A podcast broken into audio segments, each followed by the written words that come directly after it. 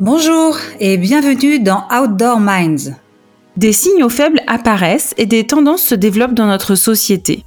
Les leaders savent les sentir et les transformer en opportunités pour créer leur business, étendre leurs activités et mettre au point les meilleures pratiques dans les industries du sport outdoor et du tourisme.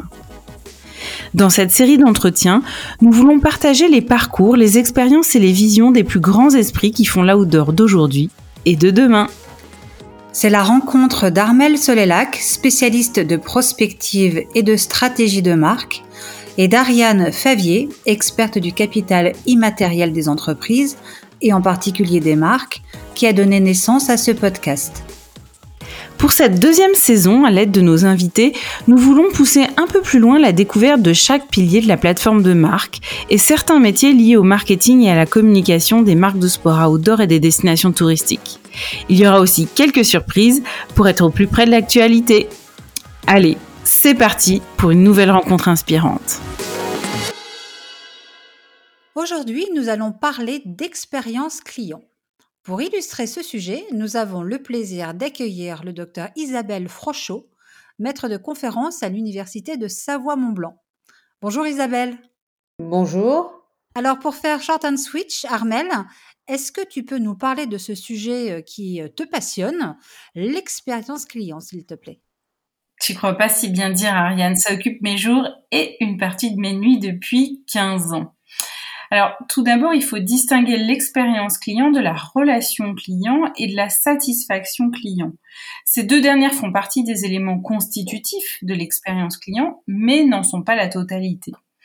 En effet, la relation client, qu'on appelle parfois RC, est l'ensemble des échanges entre une entreprise ou une marque et son public sur l'ensemble des canaux et par tous les modes de communication qui existent. Cette relation est canalisée et orchestrée par l'entreprise ou l'office de tourisme lorsqu'on parle d'une destination. Certes, la relation client vise les clients. Pour autant, elle demeure centrée sur les objectifs et les procédures de l'organisation. La satisfaction client, quant à elle, eh bien, c'est l'objectif poursuivi lorsqu'on vise à faire vivre une bonne expérience au client. On peut la mesurer de façon quantitative et qualitative. D'accord, c'est un peu plus clair, mais c'est quoi du coup exactement l'expérience client? Alors, l'expérience client, elle désigne l'ensemble des émotions et des sentiments qui sont ressentis par un client avant, pendant et après l'achat d'un produit, d'un service, d'une visite ou d'un séjour touristique.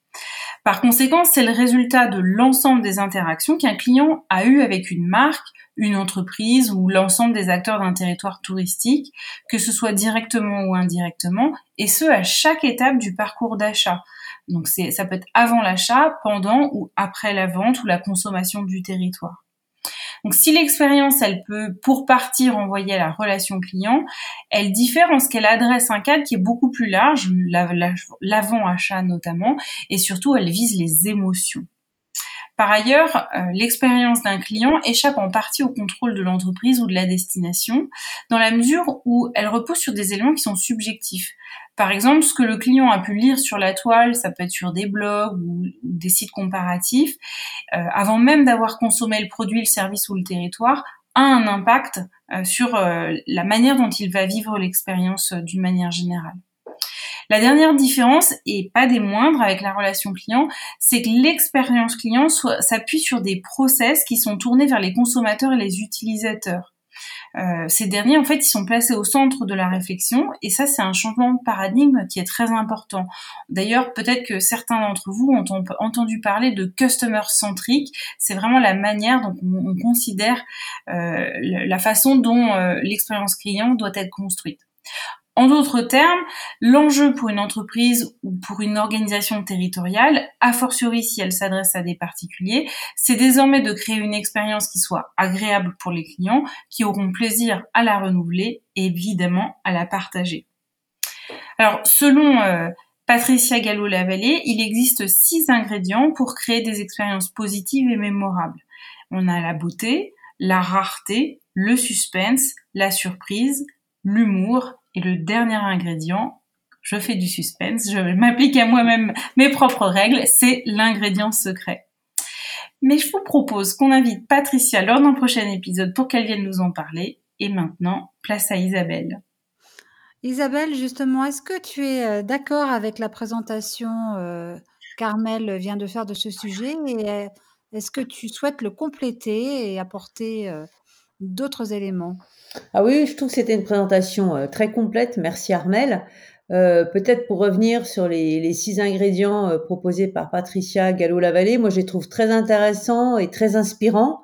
Bon, je vais euh, faire comme tout le monde, je vais attendre impatiemment l'ingrédient secret. mais simplement pour revenir là-dessus, je pense que la majorité des auteurs qui ont travaillé, chercheurs ou consultants sur le marketing expérientiel, ont produit comme ça une série d'éléments clés euh, je ne sais pas s'il y a une recette miracle en fait. Je pense que c'est la combinaison de toutes ces recherches et ces études qui permet de vraiment euh, euh, mieux comprendre comment on peut construire une expérience performante. alors moi j'en ai j'en ai d'autres qui, qui, sont complémentaires. Hein. Moi je travaille beaucoup sur les cinq sens. je travaille aussi sur la surprise parce qu'effectivement la surprise de très longue date on l'a identifié comme étant un, un, pilier de la satisfaction. Euh, je travaille aussi beaucoup sur l'implication. Alors, euh, implication, ça fait écho à co-création, hein, mais l'idée surtout, c'est que quand on implique un consommateur, on va capter son attention, il va être beaucoup plus présent dans l'expérience et il va se la remémorer de façon beaucoup plus efficace. Euh, travailler aussi la création de souvenirs et puis euh, contextualiser. C'est aussi un élément qui est très important. Donner du sens au lieu. Euh, ça peut être raconter une histoire, mais en tout cas, c'est réussir à ancrer avec un A les consommateurs dans leur, leur lieu de consommation. Voilà. Donc ça, c'était pour mon petit point de complément.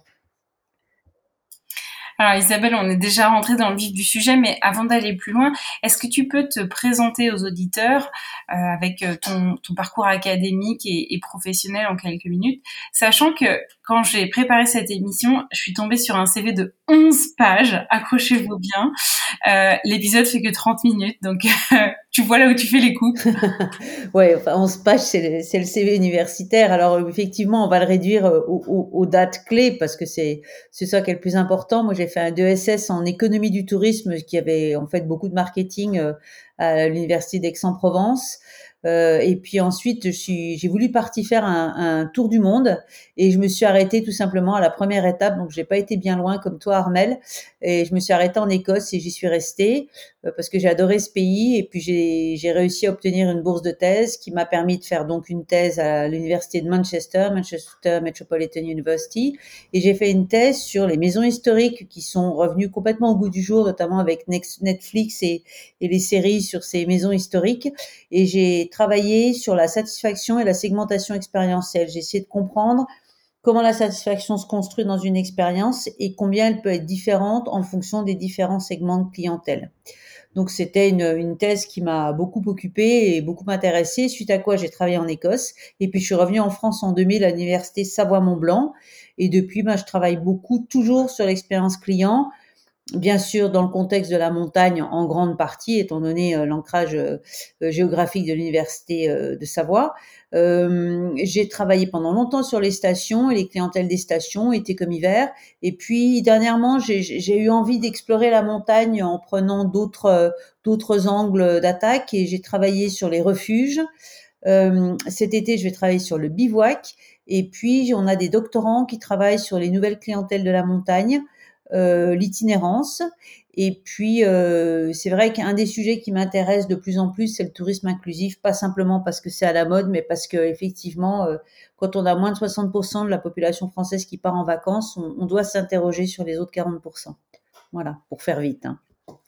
Alors, tu, l'as explicité, là, justement, ton, champ de recherche, il porte principalement sur les, les, comportements des consommateurs touristique et sur l'expérience touristique, euh, de par euh, la situation géographique euh, également. Mais est-ce qu'il y a d'autres raisons qui t'ont amené à choisir ces sujets et qu'est-ce qui te passionne sur ces sujets-là? Hmm. Alors, je pense que j'ai toujours, euh, j'ai toujours été très intéressée par les mécanismes de réflexion et les et ce qui sous-tend les comportements des consommateurs, donc sans doute très intéressée par la psychologie depuis un, très jeune âge. Et c'est vrai que les études en marketing sur le comportement du consommateur, elles ont le don de mélanger euh, des apports en psycho, en sociaux, en plus de, toutes les données qu'on a en, marketing, en comportement du consommateur. Et c'est un champ qui est très riche et que je trouve très intéressant. Euh, parce que ça permet de vraiment comprendre comment les consommateurs font évoluer leurs pensées, comment ils opèrent des choix ou des non-choix, euh, et de vraiment comprendre comment, bien sûr, en, réponse, un prestataire peut élaborer un produit qui, puisse répondre réellement à, à ces demandes. Et puis, je pense aussi que l'autre dimension, c'est que j'aime le contact humain et que dans ces recherches, on procède beaucoup par études qualitatives, beaucoup, d'entretiens. Hein. On, va en station ou ailleurs et on, interroge des, clients sur place. Et c'est vrai que ce côté humain, euh, c'est quelque chose qui me plaît aussi énormément. Je le trouve très riche. J'ai toujours fait de très belles rencontres dans ces entretiens. Euh, des gens qui m'ont marqué et j'ai beaucoup appris euh, sur le comportement humain à travers ces études. Est-ce que tu aurais une anecdote euh, rigolote ou impressionnante euh, d'un terrain que tu aurais fait et, qui aurait amené une situation comme ça euh, inattendue euh, peut-être que ce qui m'a presque, alors je sais pas si c'est une, anecdote en, particulier, mais on a beaucoup travaillé sur les stations et moi ce qui m'a peut-être le plus surprise quand j'ai travaillé sur les stations, c'est euh, le fait que les clientèles ne sont pas dupes.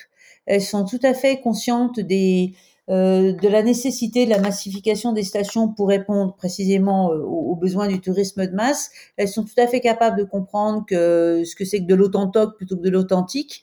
Et un jour, j'étais comme ça à Voria et, et je, on était un peu en, on regardait la station et, euh, et, et, je demandais à un client de ce qu'il pensait du, du, look de la station, euh, comment comment il l'apercevait. Et en fait, il m'a dit, euh, oh, c'est un ensemble d'immeubles, mais le tout est joliment déguisé, donc ça me convient. Voilà. Et, euh, et j'avais trouvé que ça, on, on, tombe comme ça sur des clients qui en, une seule phrase ou quelques mots nous résument le, la pensée de beaucoup. Et euh, je repense souvent à ce client parce qu'effectivement, il traduit la pensée de beaucoup de, de consommateurs qu'on croise en station. Alors, selon tes observations sur le terrain et tes recherches théoriques, quels sont euh, les facteurs clés d'une expérience touristique réussie? Euh, alors, en dehors des, des éléments que, que j'ai euh, mentionnés euh, tout à l'heure, je pense que euh, les émotions, euh, ce qu'il faut, les éléments que j'ai mentionnés tout à l'heure, c'est les recettes un peu pour, pour créer des expériences, mais c'est la finalité qu'il faut aussi garder en compte. Donc là, la finalité ultime, bien sûr, c'est de créer des souvenirs et avoir une expérience mémorable, mais on se rend compte aussi que euh, pour y arriver, il faut qu'on rentre dans le domaine des émotions positives et il faut qu'on arrive aussi à capter l'attention des clientèles. Donc c'est vrai que cette idée de captation, euh, j'arrive à sortir les, les, les consommateurs de leur, on va dire, soit ils sont pris par leur téléphone, soit ils sont pris par autre chose. J'arrive à les capter, capter leur attention, les immerger dans l'expérience et là leur faire vivre quelque chose qui va avoir du sens pour eux et qui vont vivre pleinement, ça me semble être une des clés euh, principales de la réussite des expériences. Alors justement, sur ton territoire euh, d'observation de prédilection, est-ce que tu peux euh, nous expliquer comment les comportements de consommation touristique ont, ont évolué ces 20 dernières années? Qu'est-ce que tu as pu observer de, de signifiant? Alors, euh, globalement, quand on regarde la consommation touristique, euh, on, a toujours travaillé, euh, les chercheurs en comportement du touriste, sur cette notion de distanciation par rapport au quotidien. Donc, le tourisme, il existe en opposition à toutes les tâches, stress et rôles qui, qui jalonnent notre quotidien et que l'on cherche à quitter quand on part en vacances. Et ça, on, voit que ça s'est renforcé. C'est-à-dire qu'on a quasiment maintenant 70% de la population qui vit en zone urbaine. Et même si on adore les villes parce qu'il y a toute une richesse culturelle et autres euh, qui, qui nous convient parfaitement, en même temps, ce sont des univers qui apportent beaucoup de stress et de pression et, que régulièrement, on a le besoin de, d'y échapper pour euh, retrouver un équilibre et se recentrer. Et vraiment, ce besoin de quitter cet univers-là, il est plus présent que jamais. Alors, je dirais même plus que forcément le Covid l'a renforcé, bien sûr. Donc, c'est vrai que pour travailler sur les tendances du tourisme et pour comprendre ce que les gens recherchent vraiment, en fait, ce qui est important, c'est de comprendre leur quotidien. Bien sûr, c'est aussi de comprendre ce qu'on peut leur offrir, mais c'est le miroir inversé ce qu'on leur offre. Donc moi, je travaille énormément sur l'étude des tendances, l'analyse des, je lis beaucoup des magazines, je regarde les tendances qui émergent, les, frustrations, les tendances de mode, énormément de choses qui peuvent émerger dans la société, et c'est ce qui me permet de beaucoup mieux comprendre comment on peut euh, dessiner des, expériences qui sont satisfaisantes. Et au-delà de ça, c'est sûr qu'avec le Covid, on a vu un regain d'intérêt pour la nature et les environnements naturels. On l'avait déjà un peu avant, avant le, le Covid. Bon, disons que ça l'a renforcé. Une autre tendance qu'on a vu euh, se renforcer sur ces 20 dernières années, c'est le besoin de retrouvailles. Alors, forcément, le Covid l'a fait encore plus, euh, euh, on va dire, l'a renforcé davantage, mais c'était déjà une tendance qu'on voyait euh, comme, comme émanant de façon forte. Euh, et puis, globalement, si on, on peut, sur ces 20 dernières années, ce qu'on voit, c'est que les consommateurs touristiques, ils ont gagné énormément en expérience, c'est-à-dire qu'ils ont beaucoup voyagé, même les jeunes, ils ont déjà voyagé avec leurs parents, euh, leurs grands-parents, ils ont, ils ont, on a des consommateurs très expérimentés face à nous, qui comprennent parfaitement l'industrie touristique et qui comprennent même maintenant bien les rouages du marketing expérientiel. Donc ils savent ce que c'est qu'une expérience, ils savent ce que ça peut leur rapporter en termes de souvenirs, en termes de moments forts vécus ensemble, et ils sont capables d'aller les chercher ces expériences euh, et savoir bien identifier les prestataires qui sont capables de leur fournir, on va dire, des expériences très impactantes. c'est peut-être ça qui a changé aussi, c'est la maturité des clients par rapport à la, la compréhension de ce qu'un prestataire peut leur proposer. Donc ils sont plus exigeants, mais en même temps, ils sont aussi prêts à payer pour ces expériences, ce qui est euh, aussi une bonne nouvelle pour les prestataires touristiques, bien sûr. Oui, c'est ça. Donc, c'est corrélé à un niveau d'exigence qui, euh, qui a augmenté, finalement. Oui. Et selon toi, comment ces évolutions ont impacté le design d'expérience? C'est-à-dire comment les, finalement les professionnels du tourisme euh, peuvent s'adapter à ces changements de comportement et cette montée en gamme des, du niveau d'exigence? Euh, je pense que euh, il faut être très professionnel. Euh, je pense que les touristes de plus en plus n'accepteraient pas des, des, défaillances de service. Donc il y a, il y, a, il y a un niveau de prestation. Je parle pas de premium, hein, je parle pas de luxe, je parle de professionnalisme, hein, euh, de, de, qualité de prestation, d'attention aux détails, d'attention aux clients, qui est de, de plus en plus important. Et puis ce qui est important pour les clients, c'est une notion un peu abstraite, mais c'est que le prestataire il joue le jeu le, le, client touristique, il vient pour vivre un rêve. Il vient euh, vivre le rêve de votre destination ou de vos prestations. Et en fait, euh, lui, ce qu'il veut, c'est qu'on le fasse, qu'on le fasse rêver dans l'univers que vous lui proposez, que ce soit la montagne ou ailleurs. Donc, c'est très important de jouer le jeu de cet univers, d'aller jouer sur la, la symbolique, euh, la féerie, euh, et pour, vraiment les, les immerger dans cette symbolique parce que c'est ce qu'ils recherchent. Et en termes de justement de prospective, donc tu évoquais l'évolution des comportements, euh, euh, donc justement des, des, touristes sur ces 20 dernières années et sur les 10 prochaines. Alors est-ce que le niveau d'exigence va continuer encore à monter Ça va être tous les touristes être des marketeurs dans l'âme et euh, avoir une exigence assez dingue. Est-ce qu'elle sera tenable pour justement les euh, les prestataires ou est-ce qu'on va revenir à peut-être plus de simplicité? Comment quelles sont les tendances? Comment ça pourrait évoluer? Euh, alors, euh, je pense que euh, ce, qui est, ce qui est peut-être le, plus important à alors, c'est dangereux ce que je viens de dire quelque part, parce que si les exigences continuent à monter, euh, dire on s'arrête tout et puis ça devient impossible en fait hein, pour les prestataires de, toujours faire mieux en fait quelque part. Je pense que euh, être honnête et savoir toucher les gens par les émotions, c'est ce qui est le plus important. Et parfois, ça passe par des prestations qui sont simples, mais qui sont authentiques dans la façon dont on, on, a, on a, choisi de les, les orchestrer pour le client. Donc ça peut être euh, des expériences qu'on a bien réfléchies parce qu'elles sont pleines d'humanité, parce qu'elles sont pleines de partage, parce qu'on a compris ce qui peut se passer à travers ces expériences-là et parce qu'on les a euh, créés au bon moment. Et je dirais qu'un bon designer d'expérience, c'est quelqu'un qui a une très bonne intelligence émotionnelle et qui comprend la dynamique euh, qui, a lieu dans l'expérience touristique, qui comprend les attentes des clients et qui est capable de se poser en phase avec ça. Donc c'est, on n'est pas forcément toujours dans de la surenchère, on n'est pas forcément dans des surinvestissements monstrueux. je pense que ça va se jouer ailleurs, sur le domaine de l'émotion. Avec de l'authenticité et de la qualité, oui. essentiellement. On oui. n'est pas obligé de. Ouais. Et en sortant un peu des systèmes très marchands, pour aller vers des, des, des, on va dire, des prestations et des relations beaucoup plus vraies et honnêtes. Tu travailles régulièrement, donc euh, comme tu l'as dit, sur des sujets liés à la montagne. Est-ce que tu penses que ces évolutions, elles seront les mêmes sur euh, ces, territoires qui sont si singuliers finalement? Ah, alors bonne question. Alors c'est vraiment une très bonne question. Moi, je me suis beaucoup interrogée parce qu'on a fait euh, à l'université Savoie-Mont-Blanc et à l'IREJ de nombreuses études sur la montagne au fil des années.